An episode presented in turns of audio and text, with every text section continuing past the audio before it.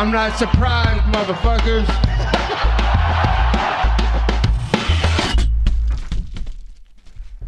Et bonjour à toutes et bonjour à tous, bienvenue dans l'épisode numéro 73 du Guillotine Podcast. Aujourd'hui, full recap de UFC 281 au Madison Square Garden de New York City.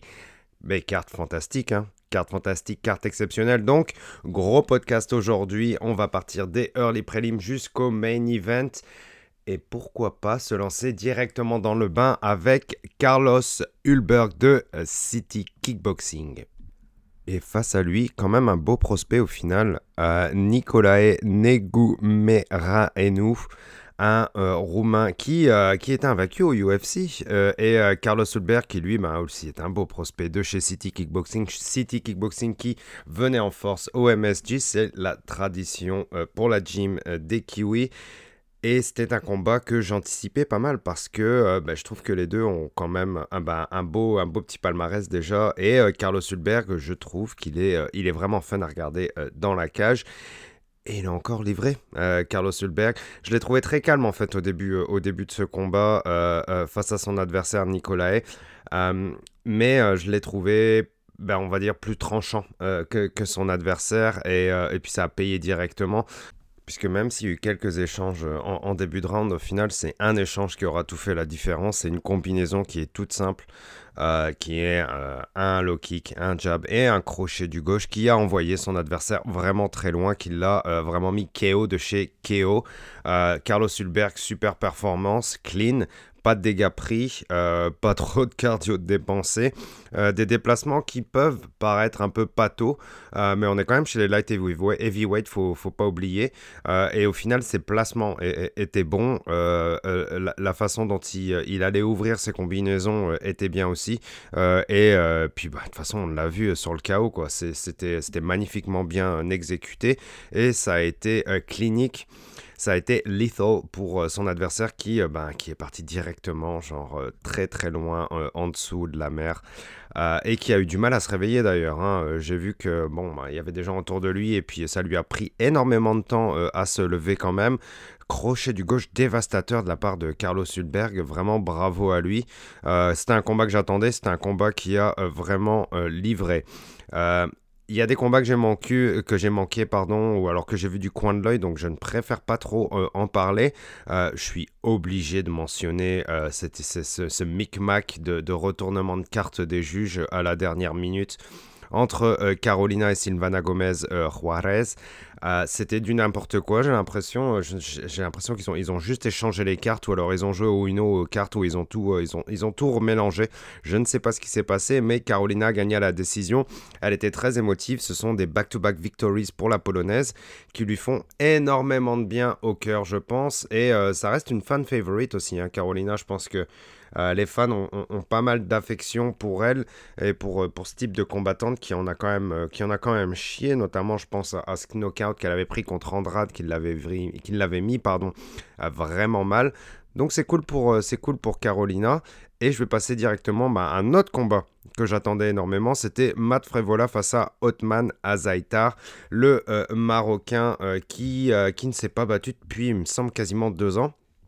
Et euh, qui a préféré dire euh, euh, que ça ne le gênait pas, mais eh ben, ça se voit que ça le gênait parce que, comme je vous l'ai dit, Matt Frevola, lui, certes, il a un petit peu un, record en Dancy, un, peu un record à la, à la Rocky, mais bon, vu les noms qu'il s'est tapé déjà, je veux dire, chez les lightweight en plus, euh, c'est clair que Frévola euh, avait un, avantage au niveau de l'expérience, euh, clairement, dans la cage et dans le pédigré de ses adversaires face à Otman Azaitar. Et ça s'est vu dans la confiance qu'affichait Matt Frévola dans la cage. Je trouve que ses déplacements étaient meilleurs. ses strikes étaient plus significants, pardon. Et puis ben, lui aussi, un crochet du gauche, Otman Azaitar au sol. Euh, lui, par contre, il, a voulu se relever directement, mais c'était trop tard. L'arbitre avait arrêté le combat. D'ailleurs, Il était là, mais qu'est-ce qui se passe? Pourquoi l'arbitre veut m'arrêter? Il lui disait l'arbitre, what? What? Bah what? Bah t'es plus là bonhomme. Euh, Matt Frévola de Steamroller, euh, t'as fait très très mal, t'as envoyé euh, dans les ténèbres l'espace d'une seconde. Bah, bravo quand même à Outman pour son abnégation, quand même à se relever direct. Hein. Ça reste des fighters qui se défendent pour leur vie dans la cage. Mais Frévola a bah, été meilleur tout simplement, et KO premier round à 2 minutes 30. lourd, lourd. Et il, est vraiment cool, Matt Frey. Voilà, il, est, certes sympathique comme personnage. Comme, comme je vous le dis souvent, euh, c'est important, euh, c'est important. Chacun fait comme il veut. Euh, pour moi, c'est important d'essayer de séparer l'art de l'artiste des fois, mais il faut quand même souligner des personnalités qui sont sympathiques. Matt Frévola en fait partie. Et il a envoyé Hotman très loin. Et, puis belle victoire pour lui parce que tout il y, a pas mal de gens, je pense, qui ont refusé aussi Hotman à Zaitar, notamment Paddy, apparemment. Euh, bon, mais Matt Frévola, évidemment, lui, euh, ben, qui il a call-out Ben, Paddy, hein, qui voudrait voir à, Londres. Euh, pour peut-être pour la prochaine carte en 2023 au UFC. Hein, c'est un pit stop obligatoire mondialement pour le UFC maintenant, comme, comme Paris le sera ou la France le sera du moins. Euh, donc Matt Frévola euh, veut aller chercher euh, Paddy de Barry à Londres. Paddy, évidemment, gagne son prochain combat à Vegas. Sinon, toutes les cartes seront à retirer encore une fois. Early Prelim, pas mal du tout. Hein, quand même. On peut passer directement au prélim, euh, je vais sauter André Petroski contre Wellington Turman que je n'ai pas vu. Euh, et euh, on va passer à Erin Blanchfield face à Molly McCann. Combat que, et ben, combat qui, qui avait attiré mon œil, qui avait attiré ma curiosité avant ces combats-là. C'était un combat qui était dans mes favorites à regarder, à surtout ne pas manquer. Eh bien, figurez-vous que j'avais raison sur ce point-là, puisque euh, bah, ce combat encore livré. Euh, moi, j'étais super, super, super curieux de voir comment Blanchfield allait pouvoir euh, se battre, allait pouvoir réagir face à la puissance de Molly McCann, face à l'envie de Molly McCann et sa folie. Hein, Molly McCann, on le sait qu'elle a du, du knockout power, pardon. et et qu'elle a aussi de l'expérience dans la cage, elle a beaucoup de confiance, etc. Mais Blanchfield est euh, une, petite, une génie, je pense. 23 hein. ans, déjà une ceinture noire en Jiu-Jitsu. Hein. je vous rappelle que normalement la ceinture bleue, ça commence à partir de 16 ans, c'est-à-dire qu'en 7 ans, elle a sauté toutes les ceintures. Hein, notamment, euh, puis en plus, chez Renzo Gracier à New York City. Euh, et puis un beau record aussi chez Blanchfield, invaincu au UFC. Euh, voilà, c'était un combat qui sur le papier vendait beaucoup et euh, beaux petits échanges de striking dès le début, certes un petit peu awkward pour certains moments pour Blanchfin qui n'est pas forcément son domaine de prédilection, mais je l'ai quand même vu connecter euh, McCann. Elle, McCann directement, on voit que quand elle, en, quand elle, euh, quand elle part sur des counters, notamment au niveau des crochets, etc., que ça peut mouliner, que ça peut connecter, euh, et que ça peut être très épeurant quand même un petit peu pour Blanchfield, même si, comme je vous le dis, elle n'était pas loin d'être ridicule euh, dans les premiers échanges de striking. C'était clair et net que Erin allait essayer d'amener ce combat au sol, ce qu'elle a fait en passant un double leg. Et Molly McCann n'a pas su défendre ce takedown, et encore pire, elle n'a pas su défendre le, euh, la prise de side control de la part de son adversaire. Euh, et 10 secondes après, le side control s'est transformé en crucifix. Euh, c'était ben, une leçon hein, de sol qu'a pris Molly McCann. suivant le crucifix, beaucoup de ground and pound de la part de Erin Blanchfield qui peut-être ne pouvait pas être des plus puissants, mais qui était quand même très douloureux et qui commençait à donner des dégâts sur la face de Molly McCann. Euh, bon, ça, a duré quand même de, sales longues minutes. Et puis on voyait que McCann défendait sa vie, essayait de descendre, défendre sa vie pour sortir d'un crucifix. Mais euh, voilà, je peux vous garantir que euh, sortir d'un crucifix, c'est très très compliqué. Et ça nécessite énormément de gas tank très très dur. Euh, moralement, physiquement, très dur d'être pris dans un crucifix. Euh, surtout que, bon, euh, la, la, facilité de, de Erin Blanchfield de passer de, de, du ground and pound à la Kimura a été déconcertante une fois de plus, je trouve, à mes yeux de fan. Euh, Molly McCann n'a pas voulu taper sur la première Kimura. Du coup, Erin Blanchfield repasse en, crucifix, euh, repart en ground and pound. Et euh, bon, Molly McCann toujours en galère en dessous. deuxième tentative de Kimura. Cette fois-ci, Molly McCann a dû taper. Tu peux pas ne pas taper sur, sur, sur cette Kimura qui pourra durer genre ben, longtemps et de casser l'épaule au final ce n'est pas nécessaire. Molly McCann a tapé super victoire de Blanchfield, vraiment impressionnante, 23 ans. 23 ans, comme je dis, cette euh, catégorie des flyweight chez les filles me fait, euh, bah, me fait plaisir parce que euh, commence à y avoir des, des, beaux petits espoirs, des beaux petits prospects. Euh, notamment aussi euh, King, euh, King O'Neill, Casey, O'Neill, l'Australienne, qui, devrait revenir bientôt, qui s'est fait les ligaments il n'y a pas si longtemps que ça. puis évidemment Manon Fioro, hein, qui est maintenant la number one contender de la catégorie, qui est toujours ultra dominée par la reine Valentina Bulachevchenko. Attention, la relève s'en vient derrière on peut passer au euh, combat suivant, euh, qui était euh, Dominique Reyes face à Ryan Span, qui pour moi était une des demi-finales du tournoi inexistant virtuel que, j'invente de toutes pièces chez les light heavyweight. Hein, l'autre demi-finale étant bien sûr Smith Ankalaev qui s'en vient sous peu. Euh, bon, ce, sera peut-être un ticket direct hein, pour, euh, pour, le, pour le title shot. Et puis on a aussi euh, évidemment ce combat pour la défense de la ceinture, le premier en date pour Jerry qui se passera à UFC 282 à Vegas le 10 décembre face à Glover. Voilà, il y a pas mal d'activités chez les light heavyweights, ça, repart de plus belle. Hein. C'est une catégorie qui a, comme, comme je le dis souvent, qui a eu, euh, qui a manqué de compétitivité, de compétition et euh, évidemment, euh, voilà, ça manque un peu de thrill à la fin de la journée. donc on repart sur Reyes face à Span et Reyes qui, bah, Reyes qui est un revenant mais qui est un revenant avec beaucoup de doutes hein, au sein de la communauté. Est-ce qu'il est peut se relancer, etc. Euh, et, puis ce combat-là, ben, ça, a été, euh, ça a été compliqué pour Dominique Reyes. Il s'est mangé la première droite directe derrière l'oreille au bout de 30 secondes. Et déjà, déjà, on n'était pas loin d'un chicken dance au bout de 30 secondes pour Reyes. Euh, derrière, il a essayé de, de, répondre en lançant un kick, il a glissé s'est retrouvé sur le cul. Span, évidemment, part direct sur son dos pour faire une pression, enfin au-dessus, pour passer un, body un, headlock. Euh, et puis on connaît les dangers euh, de, la guillotine debout de, de Span. Il a essayé de commencer à la passer. Reyes, s'en sort, par exemple. Il arrive à le casser. Mais Span avance avec un 1-2, un 1-2 par exemple, très puissant. Euh, et il suffira, ben, derrière, il aura suivi parce qu'il sent que son adversaire est en danger sur des 1-2 directs. Hein. Euh, et euh, bon, bah derrière, il repasse une grosse droite, encore une fois, derrière l'oreille. Mais cette fois-ci, elle est un Reyes pour de bon. Et j'espère que c'est pour de bon, pour toujours, parce que Reyes a pris trop de sale KO. Là, ça commence à devenir sale pour lui. Hein, on, s'en rappellera encore une fois celui de Jiri avec ce coup de coude retourné où Reyes s'est plié comme, comme une chaise de camping. C'était dur et là, remème à faire. Enfin voilà, c'est chaud pour Reyes. Ryan Span, par contre, moi, il me plaît ce gars-là, quoi. Il était, il était classé 12e, je pense qu'il va remonter vite euh, dans, le classement. On verra ça la semaine prochaine. Euh, au micro de Joe Rogan, il dit Je veux un top 5 et je veux pas le 3, le 4 ou le 5. C'est assez drôle. Donc euh, voilà, au final, soit Jerry, soit Glover. Euh, soit soit Smith. Euh, voilà, c'est ça que, Ryan Span voudra, je pense.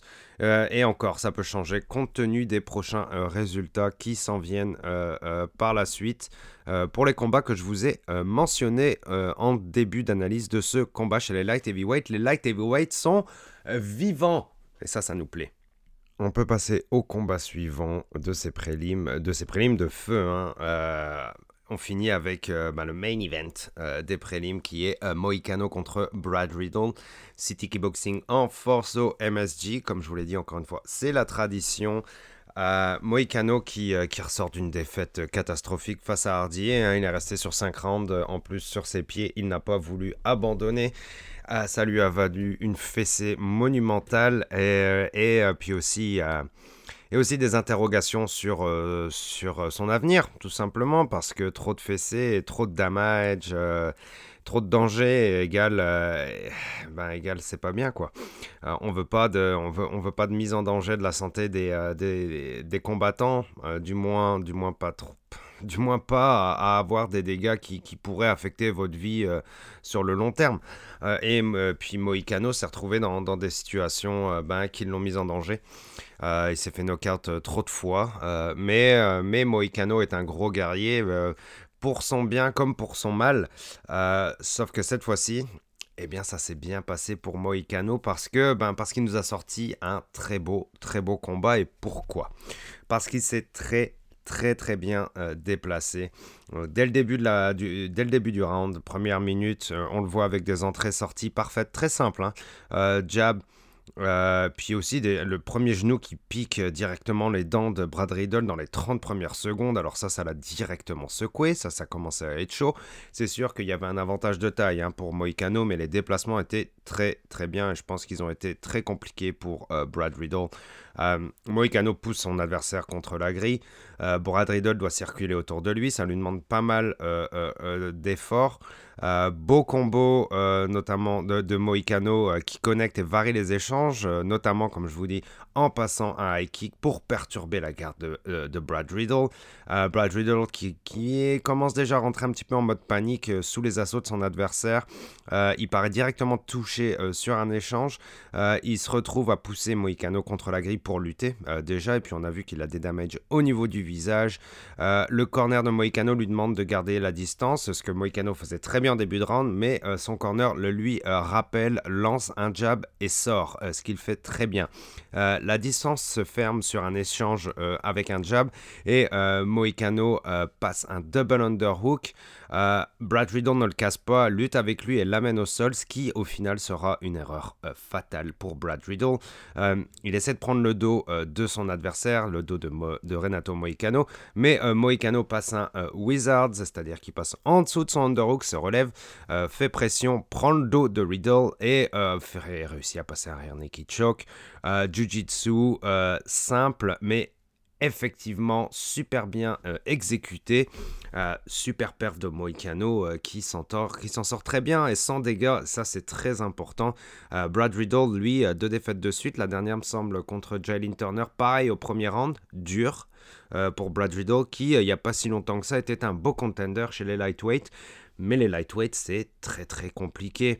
Euh, comme j'ai dit, les lightweights sont éternels. Ils sont très beaux, ils sont magnifiques. On le verra euh, dans la suite de ce podcast euh, avec l'analyse de Chandler face à Poirier.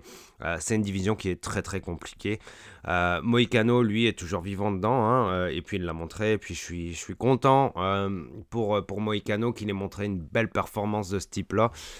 c'est vraiment cool pour lui. C'est vraiment cool pour lui. Bah, du coup, on veut le revoir.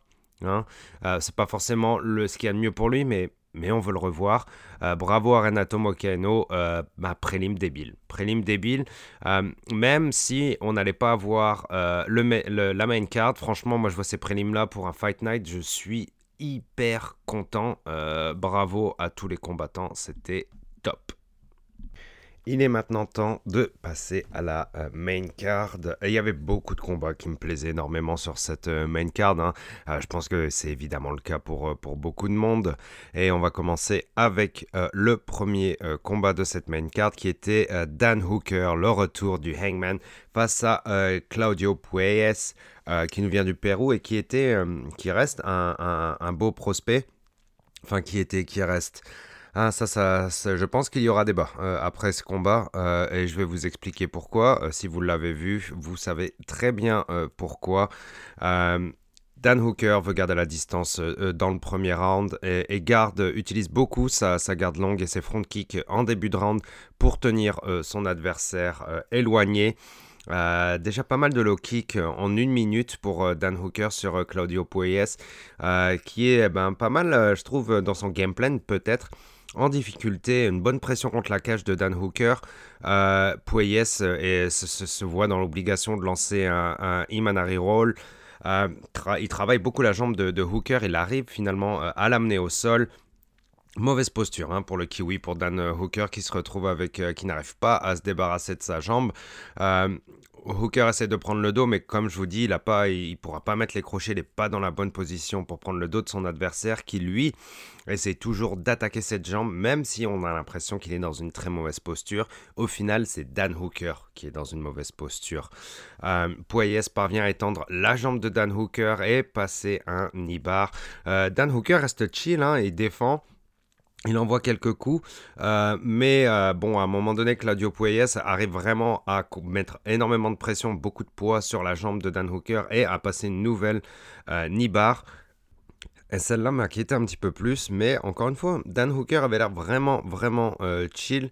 il a l'air correct. il se relève au final. bon, il a d'abord déplié sa jambe, hein, évidemment, c'est la, première chose à faire pour défendre ça. Il se relève par la suite. Et, puis, puis commence son, bah, son cirque. Hein. Je vais le dire directement comme ça, commence son cirque à rester au sol. Après, ça peine à se relever. Il peine à se relever et repart directement sur un Inamari Roll. Euh, reste sur son cul à essayer d'avancer sur son adversaire. Se croit clairement dans un combat de Jiu-Jitsu où il aurait pull guard. Euh, au final, les deux se relèvent. Pueyes euh, gère mal la distance, mange beaucoup de points de, Dan Hooker. Hein. La fin du round est, pénible pour, pour et encore une fois, pull guard dans les dix dernières secondes de ce round. Ça commence à être éreintant euh, cette façon de se battre pour euh, Claudio Pueyes pour le Péruvien euh, chez les lightweight. deuxième round, Dan Hooker avance évidemment et pousse beaucoup contre la cage. quelques tentatives pathétiques de takedown de la part de Claudio Pueyes. Dan Hooker n'a qu'à le toucher, même si Claudio Pueyes a quelquefois arrive à attraper la cheville de Dan Hooker, il n'arrive absolument pas à capitaliser là-dessus. Est-il déjà cuit? A-t-il la flemme? Ne. Bah, il sait quoi faire, mais il le fait pas. Pour une raison qui m'échappe. Euh, euh, ben, se retrouve en mode vraiment piqué, en plot contre la grille sur, les, sur tous les one-two de Dan Hooker, des petites combinaisons mais qui font très mal de Dan Hooker, jab. Et encore une fois, tentative de takedown et de grappling de la part de Poyes qui est très très mauvaise. Euh, la simplicité du striking de Dan Hooker est vraiment efficace, je l'aime beaucoup. Euh, descend sur le corps, remonte sur la tête, c'est compliqué à défendre pour Claudio Poyes qui est en mode plot, comme je vous le dis, mais qui essaye encore une fois désespérément de plonger dans les jambes de Dan Hooker. Euh, plusieurs front kicks euh, dans le bedon de euh, Claudio Pueyes commence à faire très mal. L'arbitre doit demander à Pueyes plusieurs fois de se relever. Évidemment, le Péruvien veut rester au sol. Il ne pourra pas se battre en striking face à Dan Hooker. Dernier coup dans le bedon pour euh. L'arbitre arrête le combat. Merci, merci à l'arbitre qui a arrêté ce fiasco de combat de la part de Pueyes. Surtout au deuxième round, c'était, c'était mauvais. C'était mauvais, c'était euh, dur à voir. Mais Dan Hooker a fait ce qu'il avait fait. Hein, il a trop trop bien géré ce deuxième round. Euh, au niveau des front kicks et de la distance, il a vraiment bien géré aussi. Euh, sur la complexité euh, du, volume de striking aussi, il a fait ça simplement mais efficacement. C'était du bon Dan Hooker. il a évidemment su profiter des faiblesses énormes de son adversaire au niveau du game plan. belle victoire quand même de Dan Hooker. Claudio Pueyes, dur dur. Claudio Pueyes en mode Ryan Hall face à Topuria. Voilà, euh, un peu, un peu dans, le, même délire avec beaucoup de pull guard, beaucoup de, beaucoup de takedown et beaucoup de tentatives de takedown surtout. Hein. Euh, puisqu'au final, il n'y en aura eu qu'une sur ce Inamare Roll euh, en premier round. Ouais, mais ça, fait quand même plaisir de voir Dan Hooker rebondir parce qu'après tant de défaites, lui qui, accepte, qui a accepté tous les combats, lui qui, chez les lightweight, euh, bah, a, a, fait à peu près tout le monde hein, au final. Il s'est battu contre beaucoup de forts, bah, pas tout le monde, mais bon, il a perdu contre Chandler, il a perdu contre Poirier, il a gagné contre Felder, euh, il a perdu contre Islam. Enfin voilà, euh, lui il refuse rien. Évidemment, il a pris des beaux petits chèques, notamment contre Islam à chaque fois. mais ça reste un combattant qui accepte tout et ça, il faut le respecter. Bravo à Dan Hooker, ça nous fait plaisir qu'il rebondisse. Euh, beau combat du euh, Kiwi euh, et, une victoire de plus après celle de, de Carlos Hulberg pour City Kickboxing au MSG. On peut enchaîner avec le combat suivant qui, pour moi, est le combat de la soirée, un des combats de l'année, un des bah, Fight of the Night. J'ai pas vu les résultats des bonus, etc. Mais clairement Fight of the Night pour moi et un des combats de l'année, euh, je pense aussi. Euh, surtout avec ces deux-là qui, qui, qui, se mettent sur la gueule comme pas possible. C'était euh, exceptionnel ce Chandler face, face à Poirier. on s'est régalé du, du, premier au troisième round. ce premier round, bordel, ce premier round, les échanges et les strides sont directs avec beaucoup de force pour faire mal à l'adversaire dès la première minute. Euh, Chandler essaie de passer le premier takedown. Poirier arrive à le manger sur la première minute.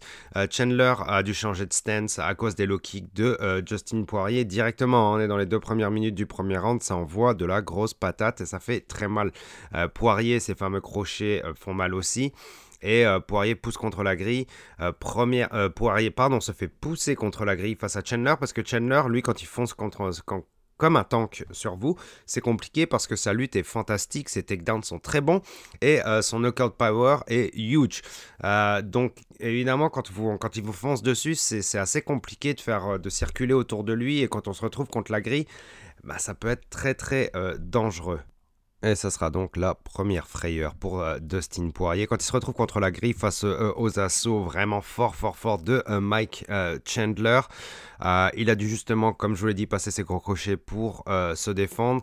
Il a réussi à retourner au milieu de la cage. Il est pour le moment sauvé. Les échanges fusent. Michael Chandler swing, mais on voit déjà sur son visage qu'il y a du damage qui a été imposé par Dustin Poirier. Oh le crochet encore une fois de, Chandler qui, fait vraiment peur, euh, de pardon de Poirier qui fait vraiment peur, mais Chandler réattaque, connecte Poirier salement, euh, Poirier en prend une très bonne, Dustin est en difficulté contre la cage, évidemment on arrive à ce fameux euh, double leg de Chandler. Dustin doit essayer de se relever, mais Chandler est sur lui comme un pitbull et grind très très fort, prend son dos, le remet au sol, Dustin se relève, round de folie. Euh, Dustin euh, inverse les rôles pardon, euh, et atomise Chandler, knockdown Chandler, mais Chandler se relève direct. Hein. il fait partie de ces combattants chez les lightweight qui s'en prennent une et qui se relèvent. Je pense à Justin Gaethje, je, pense à De Bronx Chandler fait partie de cette catégorie de sauvages. Chandler survit en fin de premier round. Round de fou round complètement fou. Deuxième round, Chandler continue d'être agressif, à pousser contre la cage, double leg directement et autre takedown chaud pour Poirier. On est en début de round. Bain de sang sur le full guard, je pense qu'il y a eu un contact tête contre tête. Euh, Poirier se retrouve en full guard, il arrive quand même euh, euh, à se mettre sur ses genoux, mais Chandler prend direct le dos, beaucoup de sang et de sueur. Ça donne peu de stabilité à Chandler qui n'arrive pas à capitaliser cette prise de dos compliqué de passer des crochets, même compliqué de mettre un seatbelt. Euh, il se retrouve quand même euh, avec les crochets, euh, mais un peu trop sur le dos. Et du coup, l'arrière naked shock n'a aucune utilité et aucune efficacité sur Poirier qui a juste à rester sur ses genoux et attendre l'orage passer, attendre l'opportunité de pouvoir se relever. Il escape le dos, mais Chandler colle. C'est ça le problème quand vous arrivez à vous, échapper de Chandler. Il reviendra direct essayer de vous manger. Il le colle toujours au sol contre la cage. Euh, Chandler commence à attaquer du ground and pound. Il a le Dagestani Cup parce qu'il a réussi à attraper le, poignet de Dustin Poirier. Ça gêne énormément euh, dans sa défense. Euh, il réussit enfin à se sauver en récupérant le full guard. Et je pense que ça l'a peut-être sauvé sur le combat au complet parce que Chandler l'a mis extrêmement en difficulté, c'était super dur pour Poirier de défendre et puis il a commencé à prendre énormément de coups et des coups et des coups. Et quand Chandler essaye d'aller sur un finish, il frappe très fort, il fait très mal et on sait qu'il y a de la dynamite dans ses points, même en ground and pound, je, suis très très, affirmatif là-dessus que, Chandler peut euh, terminer un, adversaire. Euh, Poirier se sauve en récupérant la full guard. Hein. Euh, c'était bon, c'était chaud, mais encore une fois, Poirier est très à l'aise au sol. il a été dans des situations catastrophiques. il a réussi à s'en sortir. Énorme round de Chandler. Allez, on va dire qu'on est sur peut-être 1-1 à la fin de ce round. Poirier était clairement en eau trouble sur une grande partie de ce round de 2 combat complètement débile. On rentre dans le round 3, low kick de Dustin Poirier, très malin. Euh, Chandler est encore une fois obligé de changer son stance. Euh, Poirier reprend le contrôle de l'octogone, obligé parce que contre la grille, hein, face à Chandler, c'est une catastrophe. On l'a vu en deuxième round. Ça lui a été euh, almost, almost, almost fatal. Chandler est fatigué et commence à mouliner, mais encore trouve la force de passer ce takedown. Par contre, Poirier a réagi très très vite. Il a repris le dessus très très vite. Il a compris qu'il était obligé d'être euh, euh, vraiment vif euh, sur ce coup. il a réussi à reprendre le dos de Chandler et à passer le sac à dos. Et là, c'est différent. Je pense que dans ce monde-là, Poirier est un petit cran au-dessus. ça a été un gros trou pour Chandler puisqu'il avait passé le body lock hein, quand il avait mis le sac à, quand il avait mis le seatbelt. Donc c'est vraiment le sac à dos. Dustin travaille tranquillement et magnifiquement bien le, le rear naked shock pour finalement la passer et avoir le tap de Michael Chandler. Quel combat, les amis. Mais quelle violence. Mais quelle, mais, mais quelle beauté aussi là-dedans, quoi. C'est, sur trois rounds, c'est, c'est cool les cinq rounds, évidemment, pour le main event et les title shots, c'est, génial. Mais l'intensité qu'il y a sur trois rounds euh, où on se donne à fond, c'est quand même fantastique. Je veux dire, on, en a eu des beaux comme ça hein, chez, les, euh, chez les lightweight, notamment euh, ben, Gaethje contre Poirier. Gaethje, bref, il y en a eu des grosses batailles. Et aujourd'hui, ben, celle-là, ben, on s'en rappellera encore pour longtemps. cette violence des lightweight est, vraiment unique, je pense. dans aucune autre catégorie, il y, a ce genre de, guerre sur, trois rounds. Vous allez peut-être me, prouver le contraire, c'est possible, hein, mais moi j'en ai pas, j'en ai pas le souvenir et c'est le, sentiment viscéral que j'ai au fond de moi que cette catégorie égale violence et belle violence et, euh, puis respect, euh, enfin ça c'est respect aux combattants quoi, c'est complètement fou ce qu'ils ont pu nous sortir. Puis un beau niveau aussi évidemment, on est dans le top 5. Euh, voilà, Poirier, hein, on, on va pas l'enterrer parce que Islam est au-dessus de toute la catégorie, on peut pas enterrer les autres comme ça aussi facilement, même si maintenant il y aura Islam et les autres, et eh ben les autres c'est quand même un niveau de fou.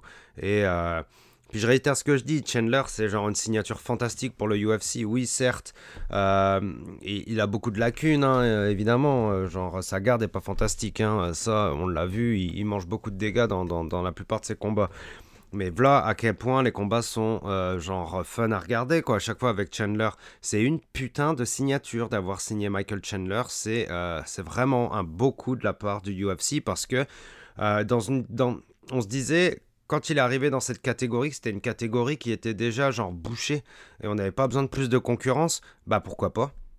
Pourquoi pas à la fin de la journée, si ça nous donne des combats comme ça, pourquoi pas? Moi, j'en reprends à tous les jours des combats comme ça, surtout dans cette catégorie-là envoyez-les. Envoyez-les, continuez, nourrissez-nous de genre de folie. On kiffe à 100%. Merci à Dustin Poirier, merci à Michael Chandler. C'est quoi la suite pour Poirier? Bah, j'ai vu quelque chose tourner sur Twitter, il me semble que c'était le vol qui avait mis ça. Euh, Poirier contre euh, Darius. Hein? Ce serait pas foufou ça? Moi, ça me tenterait bien. Hein euh, voilà, je pose ça tranquillement. C'est son idée, pas la mienne les lightweights sont éternels. voilà, là, là, là. Merci à eux, merci à eux, merci à eux. On peut passer au euh, prochain combat.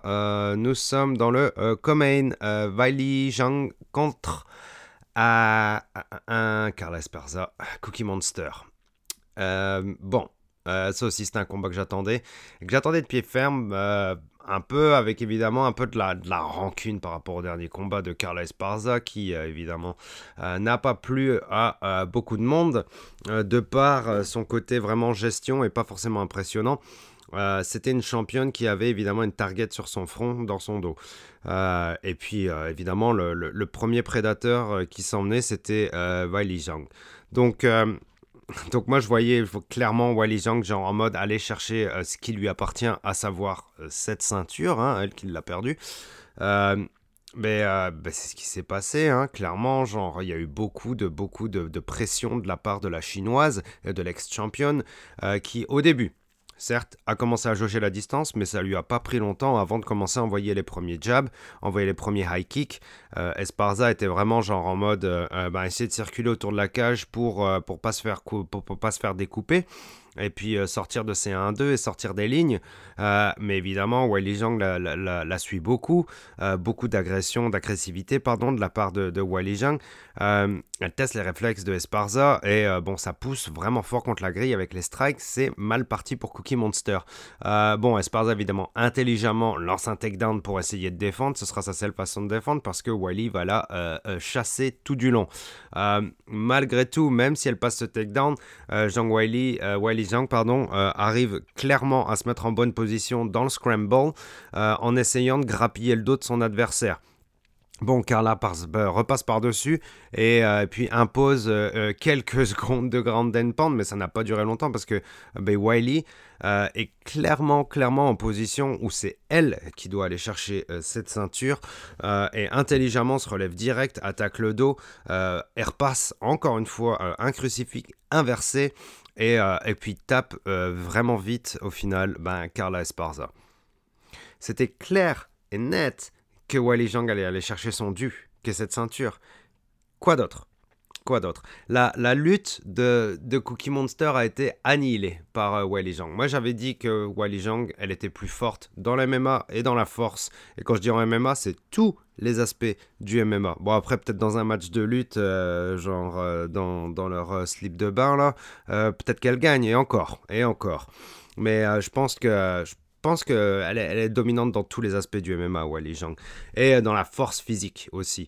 Euh, dans l'athlétisme, elle est plus forte. Euh, et en Aran, c'était plié. En Aran, c'était plié. Wally Zhang est, monstrueuse. Une ceinture de plus chez Tiger Muay Thai.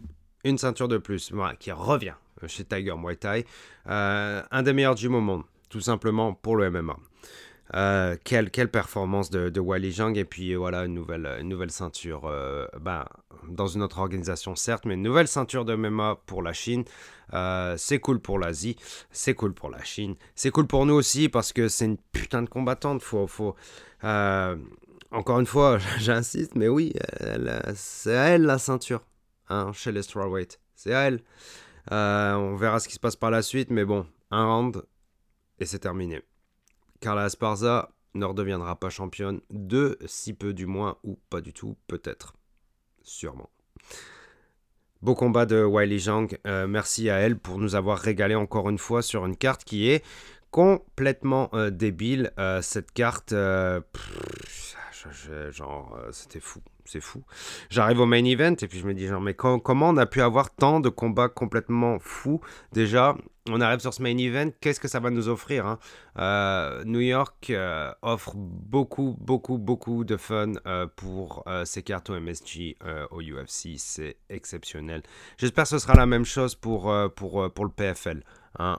c'est pas, pas au MSG. Mais, ou alors c'est au MSG je sais plus. En tout cas, j'espère que ça offrira la même chose pour le PFL. Euh, on passe au euh, main event euh, de ce soir. Easy face à Poitin, euh, Israël Adesanya euh, de Stylebender face à Alex Pereira. Euh, je ne veux absolument pas repasser encore une fois en compte toute l'historique de kickboxing entre les deux, parce que ça a été énormément discuté sur les réseaux pendant des semaines et des semaines et des semaines, et ces putains de highlights qui ont tourné et tourné et tourné. on n'est pas chez Glory, on n'est pas en kickboxing, c'est un combat différent même si euh, on pouvait s'y attendre, il y allait avoir beaucoup de striking et beaucoup de debout. Euh, et puis si vous voulez avoir un aspect un petit peu plus kickboxing sur cette analyse, euh, je vous renvoie chez les amis d'Oborduring qui ont déjà sorti leur podcast sur UFC 280. Voilà, ils parleront mieux que moi de, de, cette historique de kickboxing entre Easy et, et Poitin. Moi, je vais parler du combat et de mon ressenti viscéral là-dessus, mais aussi un petit peu d'analyse. J'ai anticipé euh, Poitin euh, Alex Pereira qui avance. Il n'avait pas le choix parce qu'il doit aller chercher la ceinture. Et puis on connaît les dernières défenses de ceinture de Adesanya qui est beaucoup dans la euh, gestion et qui est meilleur tactiquement dans la gestion sur 5 rounds. Surtout que Alex Pereira n'a pas l'expérience des 5 rounds en MMA. On a entendu parler de, ces potentiels problèmes de, cardio hein, à Poitin. Et euh, donc du coup, euh, ça, ça, paraissait logique qu'il avance directement. Et euh, bah, première round, Alex Pereira essaie de prendre le contrôle du centre de l'octagone face à Easy petits échanges de low kick. Euh, et Pereira, évidemment, essaie de pousser Easy doucement mais sûrement vers la grille. Adesanya est toujours bon dans le counter, notamment au niveau des jabs, et ses feintes commencent à faire effet. Il a fait mal à Pereira euh, assez tôt euh, sur une droite directe. Poitin a directement reculé et Poitin a commencé à réagir aux feintes de Easy. Donc c'est-à-dire que le coup de Easy a fait mal. Poitin doit être prudent. Clairement, ça lui a fait mal. Clairement, euh, il a gagné, euh, Easy a gagné son respect euh, directement. Mais il doit toujours pousser. Ça change absolument rien. Donc, il continue, il continue, à pousser Easy contre la grille. Il doit avancer. Et il pousse jusqu'à un échange qui doit se transformer en clinch contre la grille. Easy travaille dur hein, pour le bodylock mais Poitin lâche des coups et un nid euh, alors que Easy garde ce bodylock. Easy arrive à le retourner, casse le clinch, Pereira avance, euh, Easy euh, avance et encore une fois, il arrive à se régaler d'une droite pile derrière Lorette qui, ben, qui a fait très mal à Poitin hein, parce que ça, ça, sentait le chicken dance pour Poitin, pour pardon, et Easy en plus a rajouté un crochet sur le gong, gong qui a peut-être sauvé Poitin d'un ticket haut on va dire au premier round. C'était chaud C'était chaud sur la fin pour Poitane. Easy a bien réagi en, fin de round sur le counter. C'était très beau parce que ben, euh, il aime, bien, il aime bien imposer son volume et ses combinaisons et les longs échanges. Hein. Il est bon là-dedans. Euh, ça aussi, ça a été vu et revu et discuté maintes fois pendant la Fight Week. Round 2, beaucoup de kicks de la part de Easy. Hein, euh, Pereira, encore une fois, essaie de le pousser contre la grille. Et puis, bah, comme, en, comme, bah, pour repousser son adversaire, jab, push kick, ça marche bien. puis middle kick aussi dans la garde de son adversaire pour le stopper. Mais je vous l'ai dit, Pereira avance en mode Terminator, ça je vous l'ai dit avant le combat. Et euh, bon, bah, il était obligé encore une fois l'histoire de ceinture et puis l'histoire de aussi qu'il avance euh, sur son adversaire. Il aime ça. Easy doit beaucoup circuler euh, autour de lui de, contre la grille pour pouvoir s'y échapper parce que Poitin est dans sa face et bah, Easy a énormément de travail de défense à faire. Poitin devient tellement proche que Easy doit clincher contre la grille à nouveau. Euh, mais Poitane le tient bien en taille clinch pour passer un genou. Hein, attention, ça fait mal. Euh, Easy le retourne et travaille encore une fois fort contre la grille. Il le tient bien quand même. C'est ça, même si. Même si c'est pas son, domaine de prédilection, on, voit qu'il l'a travaillé, on voit qu'il veut être un minimum à l'aise et on voit qu'il veut être dominant là-dedans. Euh, mais dès que Easy casse le clinch, on repart au milieu, mais c'est Poitane qui grappille cet espace petit à petit pour encore une fois aller contre la grille et pousser euh, Easy. Euh, Easy oblige encore une fois à clincher. Euh, au final, on finit par casser ce clinch, mais Poitin passera même un takedown en fin de round. Hein. Donc ces deux rounds sont assez serrés, mais je dirais les deux premiers peut-être. Peut-être pour, pour Easy. Pas sûr. Mais on dirait, allez, on va dire les, les deux premiers pour Easy. round 3. Easy essaie tant bien que mal de repousser de Poitin avec des kicks, comme je vous dis, low et middle, parce que Poitin avance, avance, avance, avance, avance. Easy catch un kick, hein.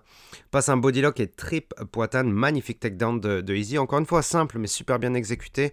On part sur euh, une espèce de prise de dos, mais c'est impossible pour Easy de mettre les crochets. Je pense que ça manque un petit peu de pression au niveau des hanches, c'est vraiment pas facile. Euh, même si son adversaire n'est pas le plus grand euh, BJJ artist of all time, euh, c'est compliqué pour Easy. On voit que ça manque un petit peu de naturel, de fluidité, de pression. mais au final, Easy réussit à passer, à attraper le poignet de son adversaire à commencer à passer un peu de ground and pound. Pas ce qui est plus impressionnant, mais encore une fois, tranquillement mais sûrement, Easy gagne le round. Euh, pression des hanches, encore une fois, ça ne marche pas pour la prise de dos. Elle n'aura pas lieu, cette prise de dos. Euh, ne se relève pas, Easy gagne tranquillement le quatrième round, même s'il finit la dernière minute, on va dire, dans la garde complète de Poitane. C'était c'était dominant de la part de, de Isis, troisième round, même si c'était, comme je vous le dis, pas des plus beaux au niveau du sol, c'était euh, dominant. Euh, round 4, Poitin se replace bien, euh, moins bien, comme, pardon, se replace moins bien et commence à reculer un petit peu, mais Easy commence à reprendre un petit peu le contrôle du centre de l'octagone, mais Poitin ne peut pas perdre, ne veut pas perdre et ne peut pas être passif. Alors Poitane réavance encore une fois et suit Easy et le repousse contre la grille. Euh, bon bah Easy repousse un peu et gère un petit peu. Ça repart en clinch pour gérer contre la grille. Euh, en fin de round, Poitane repousse et jab à droite à gauche. Euh, Easy est un petit peu en danger parce que bon bah Poitane a toujours, bah, toujours du feu dans les mains au final. Même si Poitane est un petit peu moins entreprenant, on va dire, dans ce quatrième round, et qu'on sent que sa cardio commence un petit peu euh, à baisser, euh, bon, bah, au final, il est toujours là. Hein. On se retrouve encore une fois dans une séance de clinch, et euh, puis, bon, bah, ça, ça finit par se casser, mais round clairement, clairement round count à la easy sur ses dernières défenses dans la gestion. Donc on se dit que ça va être compliqué pour Poitin dans, le cinquième parce que bon bah même s'il a toujours cette, cette envie et puis cet automatisme à pousser, ça risque d'être chaud pour lui. Mais bon, Poitin continue à pousser dans le cinquième. Euh, il perd le fight, hein, il n'a pas le choix. C'est clair et net, il perd le fight. Euh, sur, euh, vous pouvez scorer ça comme vous voulez. rentrer dans le cinquième, Poitin perd le fight. Easy clinch. Poitin se démène vraiment pour casser ce clinch-là. Et dès que le clinch se, casse, se casse pardon, contre la grille, Mala Poitin a commencé à activer ses points et Easy a plus de mal à circuler autour de Poitin. Et n'arrive pas à clincher une dernière fois. Et c'est là que Poitin bah, a lâché les chiens et, euh, et, que ça a été un problème pour, euh, pour Easy. Easy s'est fait knockdown, s'est euh, retrouvé au sol, bah, vraiment à plus poser son cul sur le sol qu'autre chose parce qu'il s'est relevé direct. Mais Poitin a vraiment continué à taper des gros coups. Et puis les mains du champion font encore très mal dans le cinquième. Euh, Easy prend vraiment trop de coups, n'arrive plus à défendre, tout passe. L'arbitre est obligé d'intervenir alors qu'Easy est en train et la tête en train de regarder le sol euh, plié en deux. Euh, enfin, voilà, c'était chaud. Il y a plein de, il y a des gens qui disent que c'était early stoppage. Euh, non, je pense pas. Euh, Easy a pris cher sur cet échange. Encore une fois, Poitin se sent à l'aise dans les échanges où il peut, il, peut mettre du volume, il peut imposer son rythme et il garde, il va garder l'échange long parce que voilà, il est habitué à faire ça. Et puis là, c'est ce qu'il a fait pour finir le combat et ça a marché. Poitin est le putain de Nemesis de Easy. ça ne marche pas face à Poitin. Easy ne peut pas gagner peut pas gagner face à Poitin. Euh, même s'il a gagné tout le combat, il a perdu le cinquième. Euh, il a perdu une séquence du cinquième, une séquence qu'il aurait dû essayer d'éviter. Avait-il la possibilité physique euh, de l'éviter? Je ne sais pas, hein, parce que Izzy a quand même travaillé énormément de clinch, a travaillé du sol, et c'était une belle gestion, mais à la fin, est-ce qu'il avait le jus dans ce cinquième round? Est-ce que c'était une erreur de jugement? Est-ce que c'était re une erreur de jugement de rester dans in the pocket avec Poitin je ne sais pas, toujours est-il que c'est ça qui a amené euh, le Brésilien à euh, gagner, à gagner, à gagner cette ceinture. And new, and new. Poitin, tout du long de ce combat, n'a pas abandonné. Le chasseur de la forêt avec son arc qui lâche rien, qui lâche jamais sa proie. Ah, c'était, euh, c'était, bah, c'était, c'était un beau combat. Je pense que c'était, et bizarrement, Izzy a perdu, mais je pense c'est la meilleure performance de Israël depuis son combat contre Paulo Costa. Ça l'a repoussé un petit peu euh, dans ses limites, euh, ça l'a obligé à devenir un petit peu plus créatif, ça l'a montré, ça lui a ouvert de nouvelles facettes de sa gestion euh, d'un combat. Donc moi j'ai trouvé ce Israël très intéressant, certes avec certaines limites, mais encore une fois d'un niveau exceptionnel. et Poitin, ben Poitin, bravo à lui parce que toujours avancer face à son adversaire, perdre pas mal de, séquences de clinch et de séquences au sol, mais euh, quand même essayer euh, de réavancer son, son adversaire après avoir cassé le clinch et le pousser contre la grille pour imposer son rythme et imposer ses échanges. Beau game plan et game plan qui a fini par payer alors que le Brésilien eh ben, était, euh, était quand même fatigué. Hein, dans le cinquième, faut le dire. parce que dans le quatrième, il y a eu peu d'activité. Donc dans le cinquième, il a toujours trouvé les ressources, la force pour aller chercher cet échange victorieux. Bravo au nouveau champion. C'est con pour Israël, c'est dur pour Israël, mais c'est pas plus mal de, redistribuer les cartes un petit peu chez les middleweight. Parce que au final, même, enfin, là je, je passe directement un peu au futur et, au moyen terme, et je saute un peu les étapes.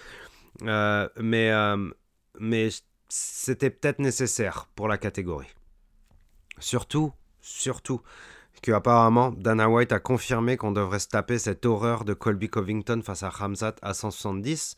Donc Ramsat euh, chez les 185, c'est pas pour tout de suite.